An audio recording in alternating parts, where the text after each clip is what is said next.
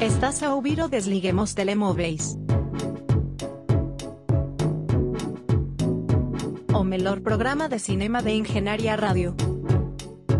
Com José Pedro Araújo e Marco Teixeira.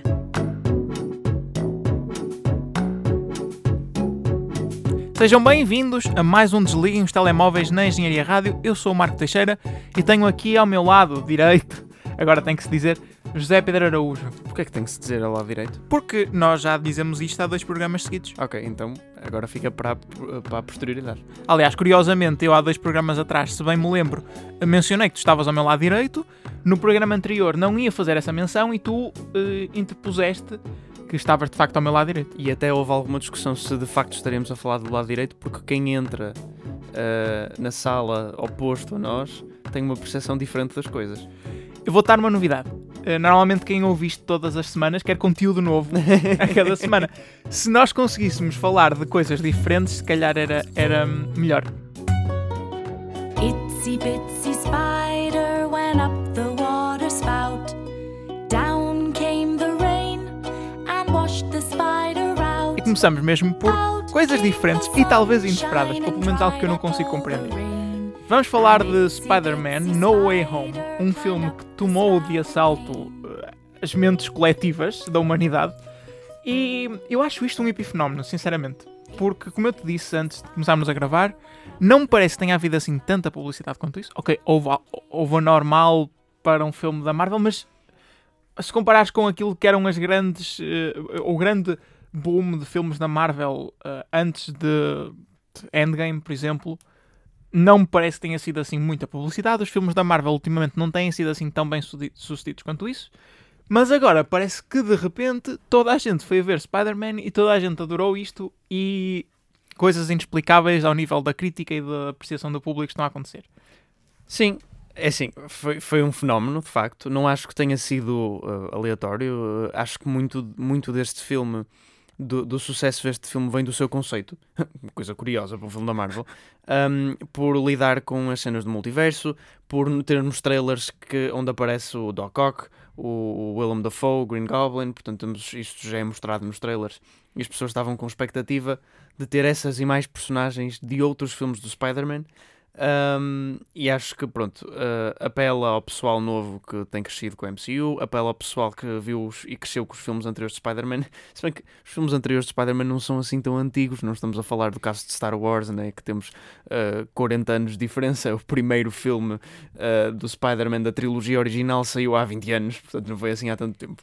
Desde esse filme até agora, houveram, se não estou em engano, 8 filmes do Spider-Man e ainda outros filmes em que o Spider-Man entrou e ainda o Spider-Verse. Portanto, eh, o gap não é assim tão grande, mas mesmo assim as pessoas nutrem alguma nostalgia por esses filmes Ahm, e é sempre engraçado vê-los juntos no ecrã. Se se bem que este não é um conceito que é inédito. X-Men Days of Future Past já lidou com esta realidade quando trouxe o elenco dos novos filmes, entre aspas, e os filmes eh, antigos, ou seja, por exemplo, o Magneto de Michael Fassbender e o Magneto de Ian McKellen, pronto, juntou coisas desse género. Mas aí o resultado foi completamente diferente. Eh, em que sentido? Em sentido de sucesso do- no público. Ah, não, mas é, é provavelmente o filme mais hum, aclamado de, de todos os X-Men. Sim, mas claro, mas a, a diferença aí vem de uma coisa só. MCU? Uh, sim, ok, duas. Vem da MCU, o facto daquilo dos X-Men não ser liderado pela MCU, e vem do facto de ser X-Men e não Spider-Man. Spider-Man é provavelmente o super-herói mais conhecido. É ele ou o Super-Homem ou o Batman, mas é, pelo menos da Marvel é definitivamente o mais reconhecível, o mais querido. Pronto. Um, e se calhar era também fome por um filme do Spider-Man a sério. Porque os dois filmes que o O que é Spider-Man que queres dizer com isso? Os dois filmes de Spider-Man que a MCU pôs até agora, o primeiro eu não fui um fã. Não fui um fã de Spider-Man Homecoming, não achei um bom filme, eh, achei um bocado all over the place, meio parvo. muito infantil, um tipo de humor. O segundo filme, eh, Far From Home, eu gostei, mas é um filme tipo. ehm, no sentido da MCU, um bocadinho atípico, porque é muito isolado. Isso é uma coisa que eu costumo gostar nos filmes da MCU, tanto é que eu, eu achei Far From Home uma, uma experiência agradável, muito por causa também de Jake Gyllenhaal. Acho que ele faz um, um bom, um bom vilão. Ahm, mas pronto, não, não tínhamos um, um filme do Spider-Man com um, um verdadeiro sentido de eh, escala até agora.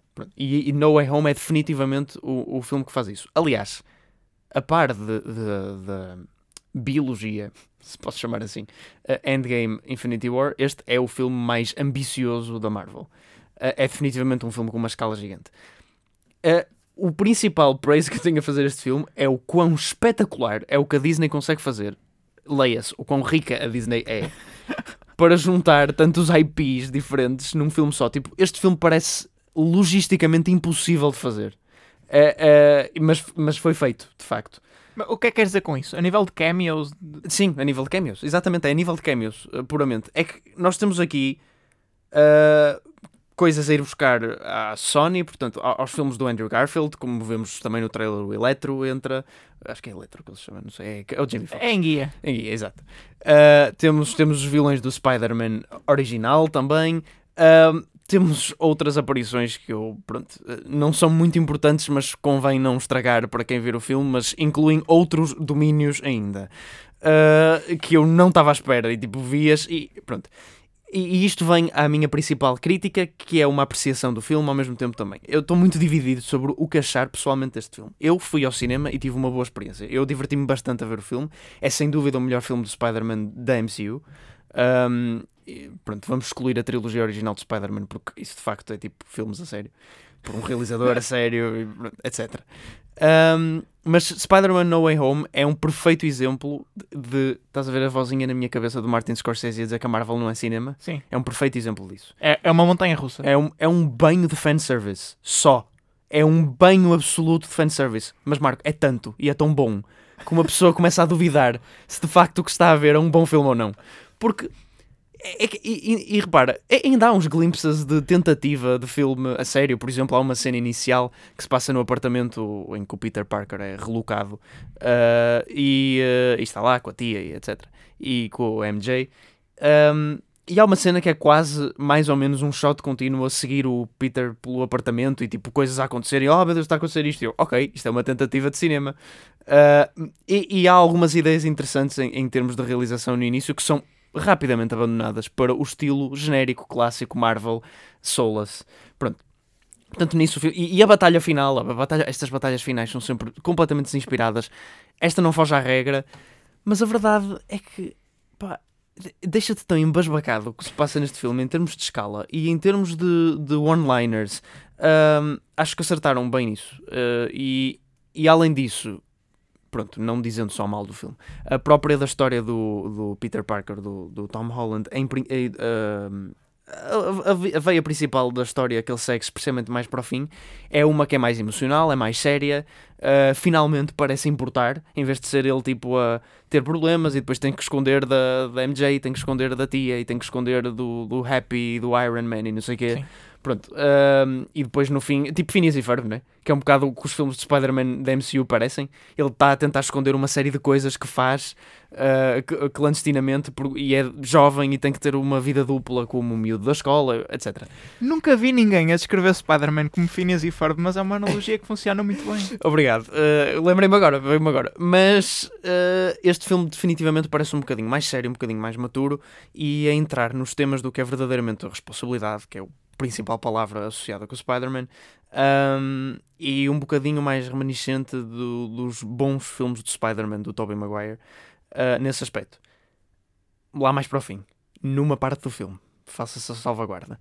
De resto, pá, é uma orgia completa de, de, de personagens uh, que é fantástica de se ver porque é espetacular. Uh, e, e sim, há, há, cenas de luta relativamente bem coreografadas e interessantes. Um, tem duas horas e meia que passam a voar, porque uma pessoa está sempre.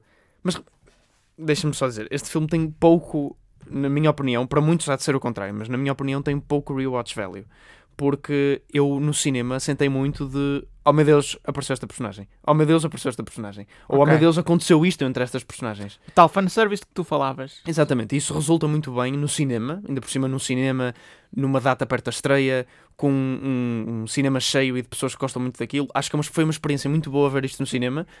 Não acho que seja um grande filme não acho de todo que tenha razão para ser o oitavo melhor filme de sempre, segundo as classificações do público da MDB. Era precisamente por aí que eu ia pegar. Este filme chegou ao oitavo no top de MDB na classificação dos utilizadores. Ok, que é um ranking que flutua muito. Uh, aliás, tanto este como o das séries, acaba por haver uh, sempre muita recency bias, um filme muito recente acaba por subir muito e depois com o tempo vai começando a descer.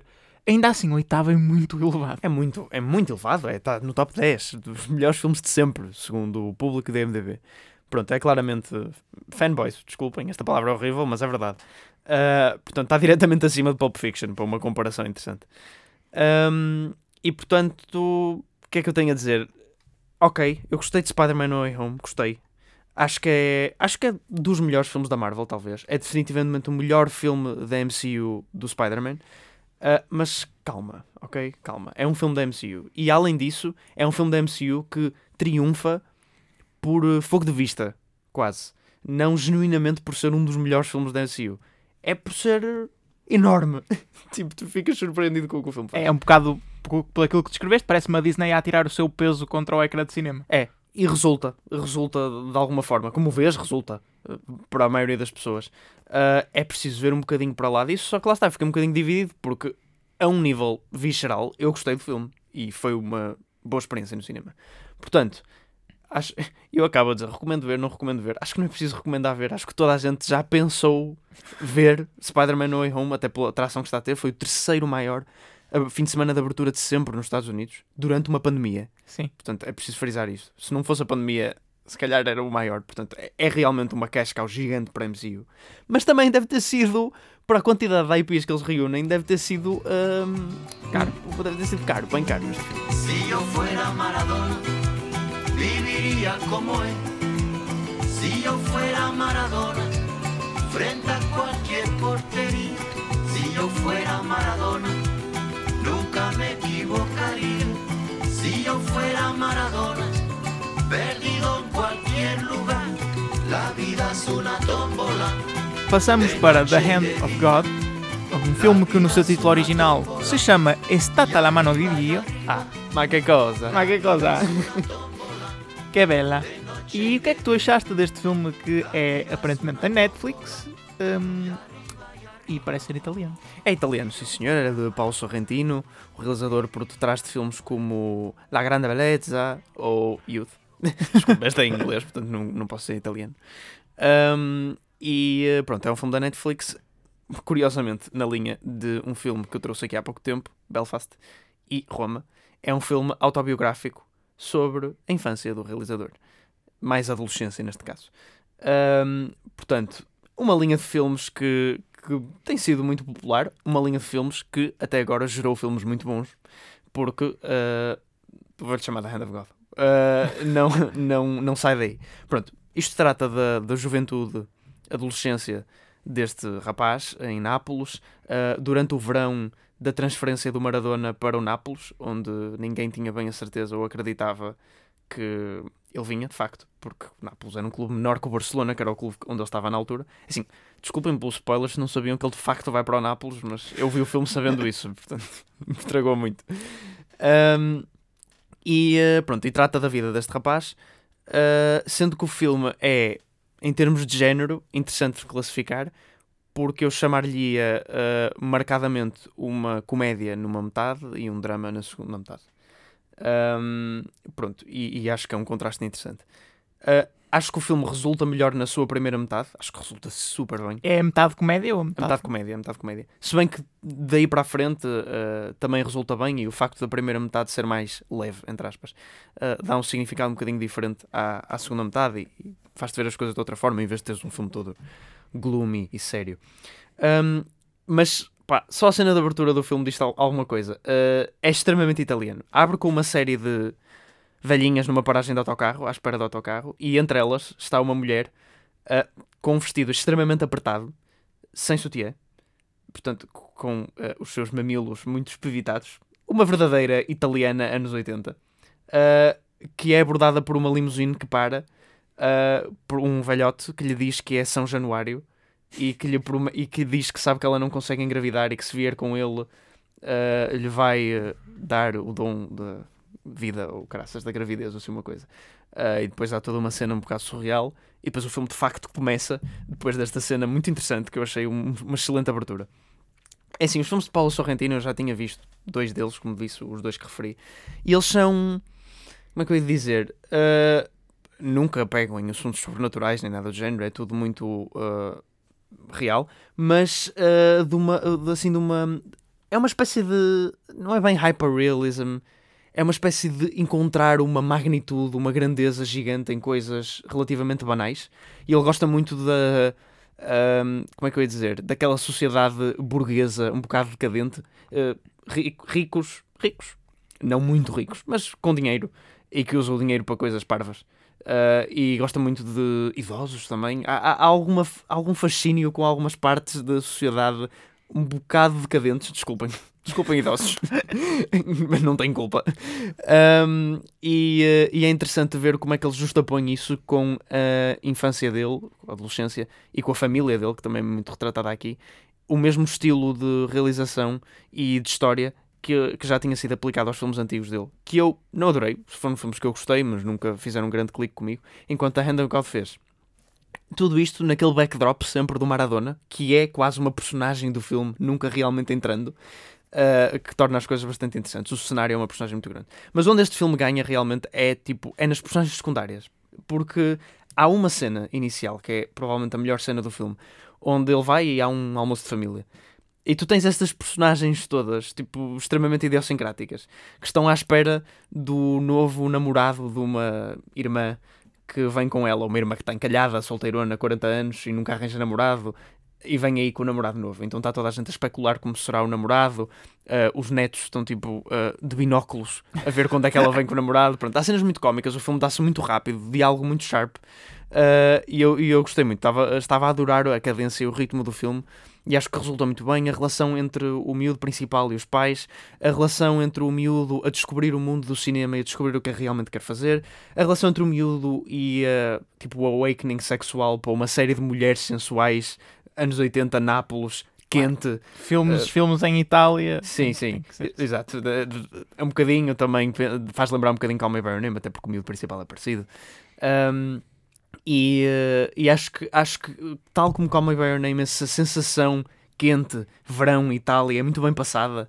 Uh, uh, acho que atmosfericamente está muito bem caracterizado. em termos de. Não atmosfericamente, climatericamente. Sim. percebi, eu percebi. Pronto. Acho que os ouvintes também. e pronto, e tenho palavras boas a dizer sobre The Hand of God. A segunda metade, pronto, não vou revelar muito, porque de facto o evento que faz o câmbio de comédia para drama é um ponto crucial e eh, que não é dito há, de início no filme, mas, um, mas pronto, o filme muda um bocadinho aí, coisa que eu não estava um bocadinho que não estava tanto à espera. Não tornou-se um bocadinho mais desinteressante porque eu estava à espera de ver aquela veia até ao fim, mas também deu um peso diferente ao filme e revelou as verdadeiras intenções e que de facto isto é uma história real, não é? Porque é a história dele. Um, é, é, e é uma história um bocado heartbreaking, mas vale a pena ver, vejam, está na Netflix, bastante disponível. Uh, e pronto, é um, filme, é um filme bonito e é um filme, acho que uh, natural e que encontra uma. Acho que Paulo Sorrentino tem esse dom, encontra uma beleza interessante nas cenas do cotidiano que ele faz parecer como se fossem cenas muito estranhas, mas quer dizer, são reuniões de família, pronto, são coisas que são um bocado estranhas. Sim, as famílias são de facto estranhas. São. Uh, mas, mas pronto, ele tem, ele tem uma, um dom de fazer de, e de encontrar a comédia também nessas coisas de uma forma muito particular e de uma forma muito italiana. Olha, e tu tens o dom de, de, de escrutinar muito bem o valor dos filmes, com a ausência dele.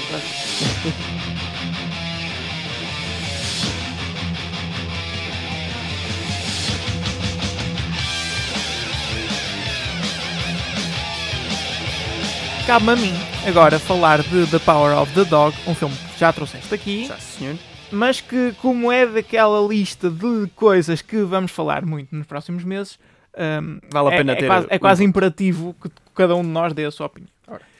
E, desculpa, relembra só a mim também e, sobretudo, aos ouvintes. O que é que tu achaste de Power of the Dog, assim em duas frases ou três? Uh, gostei muito de Power of the Dog, acho que foi um, um exercício em tensão uh, muito bem conseguido, uh, com um fim muito rewarding e acho que um, o que eu me lembro de dizer na altura é que era um filme que me parecia bastante inteligente porque ia-te deixando pormenores que te deixavam confuso e sem saber para onde o filme ia e incerto, e depois uh, era tudo resolvido muito bem. E eu, tipo, ah, ok, já percebi que estavas a fazer filme, gostei. Eu, curiosamente, senti a mesma coisa. No entanto, eu acho que uh, a gratificação que eu tirei do filme não foi tanta quanto tu. Um, vamos começar por aí, pelo exercício de tensão. Concordo com o que tu disseste. De facto, o filme uh, deixa-se levar com uma história quase inconsequente durante a maioria do seu tempo. Depois, nos últimos 10, 15 minutos, uh, de facto, uh, há o payoff, há o clímax final de, de, e tu percebes o que é que o filme te estava a tentar contar. No entanto, eu acho que o período de construção do filme, que é toda a parte inicial, é, um, é longo demais. E o filme cria muito bem essa tensão de que falavas, na minha opinião, até à primeira hora até um bocadinho depois, mas depois, como parece que não está de facto a acontecer nada, parece que o filme. Eu a certas alturas comecei a achar que o filme ia acabar sem acontecer nada de facto. Um, acho que comecei a perder esse sentimento de, de ansiedade para saber o que é que estava a passar, mesmo por uma, por uma questão de tempo, do tempo passou. Um, pronto, chama-me com pouca atenção, não sei. Não sei o que, é, que boca é que queres mandar, mas, mas foi sinceramente o que eu senti. De, ao ponto de, quando a ação começa e, e prontamente acaba, um, parecia que eu já estava dormente do filme. Parecia que já nada me tocava. Depois, a parte do filme ser inteligente. Eu acho que isso resulta bem, mas resultaria melhor se essas, essas pequenas pistas, esses pequenos repousadinhos ou migalhas que o filme te vai deixando ao longo do filme uh, tivessem mais tempo para respirar. Porque eu acho que mesmo isso acontece muito uh, dentro da última meia hora, os últimos 45 minutos do filme. E há toda a parte inicial onde tu não tens tantas dessas migalhas. Aliás, sem querer entrar em spoilers, uh, mas as pessoas que viram o filme, e tu sendo uma delas, vão perceber o que eu estou a dizer. Alguma das algumas das personagens mais importantes do filme só começam a de ser de facto relevantes no último terço ou na última metade do filme. Sim, o filme tem um shift grande no foco das personagens ao longo do filme, sim, definitivamente. E não só acho eu que isso prejudica um, o que tu tiras da última metade, ou seja, do que tu tiras de, do final de facto do filme, como também acho que o filme abandona a premissa inicial, ou aquilo que se achava que era a premissa inicial do filme, e o shift que, que, que, havia no início é, é isso mesmo, é abandonado e parece que não há de facto resolução para aquilo. Há, há uma, uma desculpa de resolução, há algo que o filme tenta atirar para fechar aquilo, acho eu, mas não acho que não liga assim tão bem quanto poderia ligar. Estou a ser um bocadinho enigmático de propósito, mas sim, não sei sim, se está a perceber o que eu estou a dizer. Percebo, até porque pronto, não convém revelar de facto muitos detalhes sobre o filme. É um filme que beneficia de tu não saberes muito sobre Exato. o argumento. Um, sim, eu percebo o que estás a dizer e esse sentimento de, de uh, ficar um bocado dormente às grandes revelações do filme, porque eh, não me aconteceu ainda Power of the Dog, mas aconteceu-me em outros filmes e eu sei certamente a que te referes. Um, mas eu também, mas por outro lado, também há outros filmes onde, pronto, isto, lá está, é uma coisa um bocadinho intrínseca e, e, que eu não e consigo... muito do momento também. Sim, sim. E que eu não consigo associar a um fator em específico, mas também há outros, muitos filmes onde eu estou agarrado até ao fim, às vezes a tremer quase no final, às vezes com medo que o filme não vá resolver, porque eu tipo, oh meu Deus, eu estou a gostar do filme, mas se isto acabar assim, eu não sei o que pensar do filme. Uh, já tive muitos filmes onde penso assim, e da Power of the Dog era um que eu estava um bocado assim, tipo, eu estou a gostar Pá, cinematografia fantástica, as performances são muito boas uh, e, e, eu acho que está tudo uma construção de tensão, mas eu tenho medo da tensão não ser libertada e depois ficamos com um final ambíguo e um bocado tipo, ok, e agora? Um, pronto, e depois há um período de reflexão e eu decido mais ou menos se gosto do filme ou não, consoante que eu tirei. Mas uh, Power of the Dog até me surpreendeu nesse aspecto porque teve uma revelação que eu não estava à espera, uh, mas não é assim uma coisa tão grande, não é como se fosse, não lhe chamaria um plot twist. Sim, mais não, ou menos. Não não é, e, e até faz sentido dentro da história. Sim, mas depois a... tu percebes o que, ela, o que ela é. Sim, mas a verdade é que acho que o filme também tem uma coisa boa que é ele puxa-nos em tantas direções diferentes ao longo do tempo que tu ficas um bocado uh, confuso para saber onde vai. Ou seja, a resolução final não é nada, não é como se fosse nada extremamente inesperado, mas aquele ponto para mim já era tudo um bocado inesperado porque eu não sabia por onde o filme ia navegar. Eu, eu concordo com o que tu dizes e senti-me assim também. Um, até é, é difícil para mim falar deste filme. Porque eu não, não desgostei do final. Eh, aliás, eh, pelo contrário, eu, eu até gostei porque era inesperado. Dentro desse jogo de me atirar para diferentes pontos ou expectativas que o filme estava a fazer, eh, eu acabei por me sentir um, surpreendido com, com o final. Não era algo que eu estava à espera. Uh, e acho que se enquadrava bem e fiquei feliz e fiquei contente e senti-me realizado mas, mas não posso deixar de olhar para tudo o que estava para trás Sim, sim. não posso olhar só para o final Sim, eu percebo, Um, eu percebo o que dizes. Eu, eu já, eu senti isso já com muitos filmes e. Mas também não queria só dizer mal do filme aliás, porque eu gostei dele só não tem, tem, é mais fácil pegar nos pontos negativos mas de resto o filme é extremamente competente a realização é fantástica é provavelmente o melhor papel de Benedict Cumberbatch que eu já vi também não, é, que seja- difícil Exato. Mas há, há que fazer a menção porque eu não estou habituado a vê-lo em papéis bons. Hum, e as personagens são todas meticulosamente interpretadas e escritas e estão todas na dose certa. Todas elas são interessantes, mesmo aquelas que aparecem um bocado por trás. Hum, não percebi a inclusão de Thomasine Mackenzie como quase um extra. Sim, sim, sim, foi muito estranho. Eu, eu- aliás, a minha, a minha reação à participação dela neste filme foi. "Ah, aquela é. E ela, tipo, fala uma, uma ou duas vezes, não é? Ela faz de uma criada. Sim. E, eu, "Ah, ah", e pronto, e passou. E eu disse, ah, não devia ser. Depois fui ver o elenco e era. E eu, ok, interessante. É que, tipo, se isto fosse há 5 anos atrás, né? Mas não. Ela já tem algum protagonismo. E, e se este filme levar muitos prémios, eu não fico chateado, especialmente face ao vencedor do ano passado de Oscar de melhor filme. Mas não podemos resto- medir forças com isso, senão, senão até Spider-Man No Way Home levava 15 Oscars. Mas eh, interrogo-me se não poderia aparecer aí algo com um bocadinho mais de, de peso. Sim, eh, repara, eu ficaria bastante contente se ganhasse, mas não é o meu filme preferido do ano. Já sei que o meu filme preferido do ano não vai ganhar. Se bem que está a ter bastante tração para para ter uma nomeação para melhor filme. Dune, falo Dune. Eh,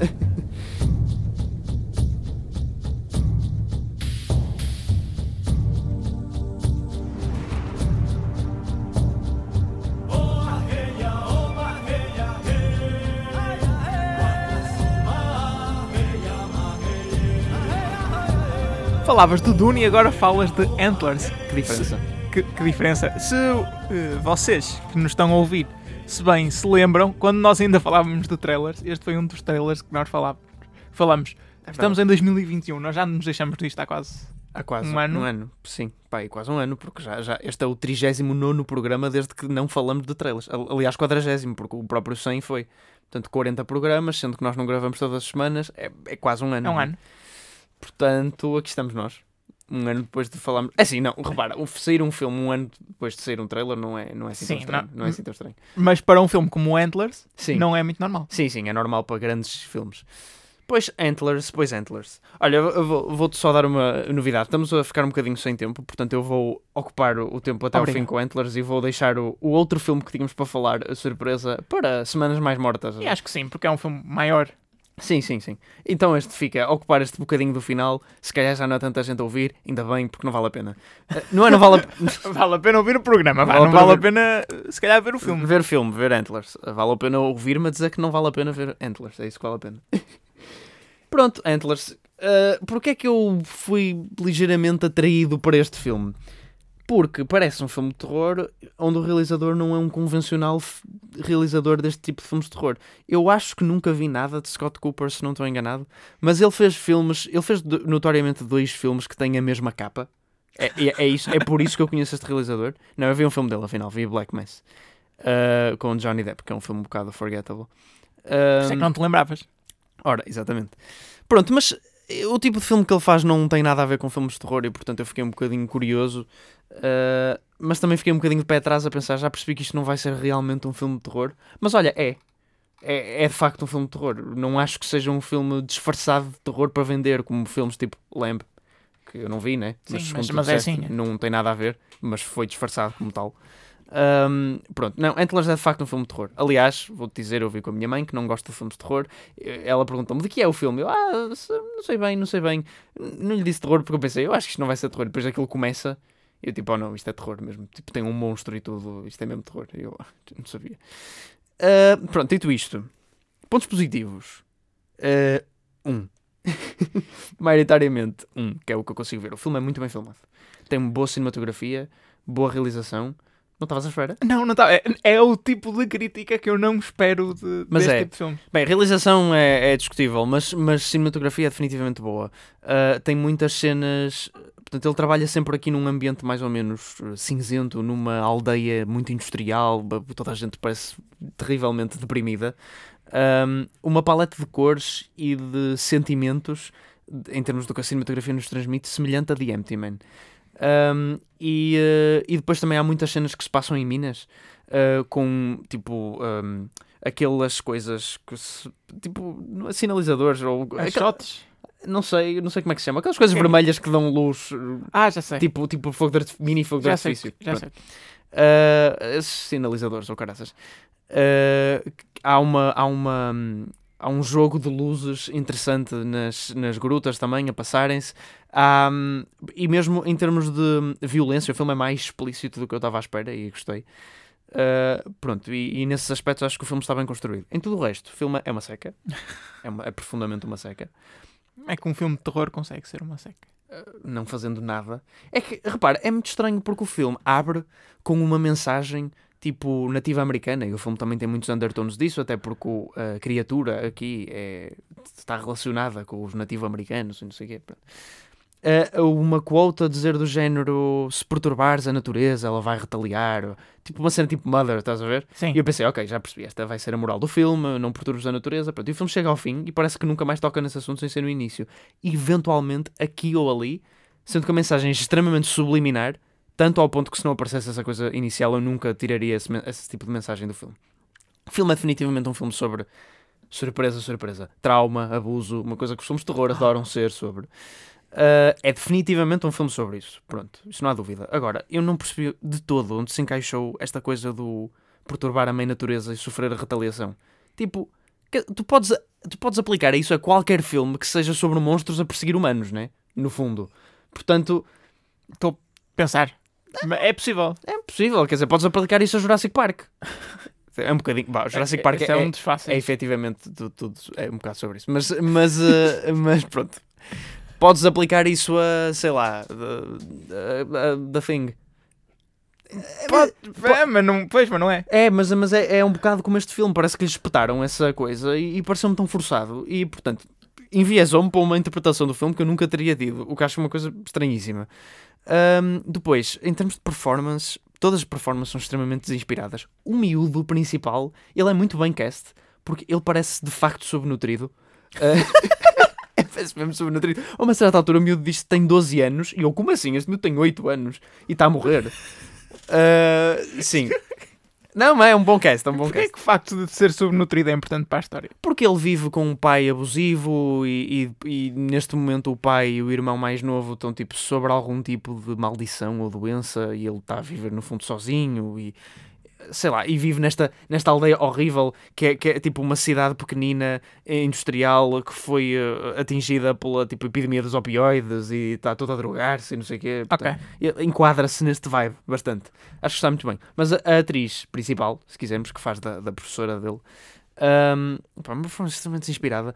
O, o, o irmão dessa, dessa personagem, que é o Jesse Plemons, que eu não sabia que entrava neste filme, portanto, Power of the Dog. também Dois entra. filmes seguidos com Jesse Plemons. Exatamente.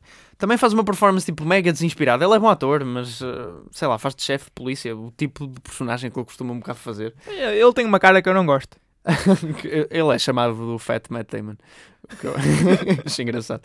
Uh, e pronto, sei lá, este filme é nada, este Antlers. É, é, é bonito de se olhar para.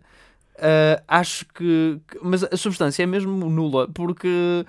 Sei lá, não, não é o tema que in- inicialmente apresenta, na minha opinião. Uh, é um filme sobre trauma e abuso de terror, a personificação de um monstro no trauma e no abuso, e, e duas personagens que se ligam por causa de um passado assim. Sei lá, isso é tão clichê, isso é tão clichê num filme de terror. Uh, e pronto, achei um, um esforço muito desinspirado, que é bonito de se olhar para. Apenas isso. Também é bonito ouvir o Desliguem os Telemóveis e também é bonito saber que alguém nos ouve. Portanto, nós temos que agradecer a vocês que estiveram aí desse lado ou ouvir. Resta-nos despedir-nos e sugerir que voltamos para a próxima semana. E desejar um bom Natal aos nossos ouvintes. Na, na próxima semana ainda é 2021. Sim, mas o Natal já passou. Mas o Natal já passou. Não, estava a tentar fazer. Estava a tentar pensar se já ia. Se este era o último programa do ano ou não. Mas não, não, é. ainda, ainda não boas entradas, só bom Natal. Ou boas festas. Boas não gosto de boas festas. Mas é politicamente Porque- correto. Não, eu vou-te explicar porque é que eu não gosto de boas festas. Não, não é pelo lado religioso. Ahm, porque eu acho que boas festas, na verdade, não está a pôr no mesmo saco Natal e todas as outras religiões que podem não celebrar o Natal. Não, É eu- Natal e Ano Novo. É isso. Eu acho É que as verdade. pessoas interpretam como Natal e Ano Novo. E eu acho que são duas festas que não podem ser metidas no mesmo saco, porque o Natal é fixe, é engraçado, eu gosto. O Ano Novo é deprimente. É deprimente. Mas o Ano Novo é que é de facto uma festa, não é? Quer dizer, depende da tua definição de festa, não é? Acho que são as duas, as duas festas. Sim, sim, sim. Festa no sentido de celebração. Faz uma celebração nos dois. Sim, claro, estava a dizer, depende da tua definição de festa. Estava a pensar festa como tipo beber shots. Portanto, em resumo, Feliz Natal, vejam filmes, comam doces e. E é isto. Obrigado. E, e podem ligar, voltar. Ah, eu já não digo isso. Ai não, Não. oh, que tristeza. Mas eu posso. dizer. Queres que eu diga? Diz lá, anda lá para o Natal. Podem voltar a ligar os vossos telemóveis.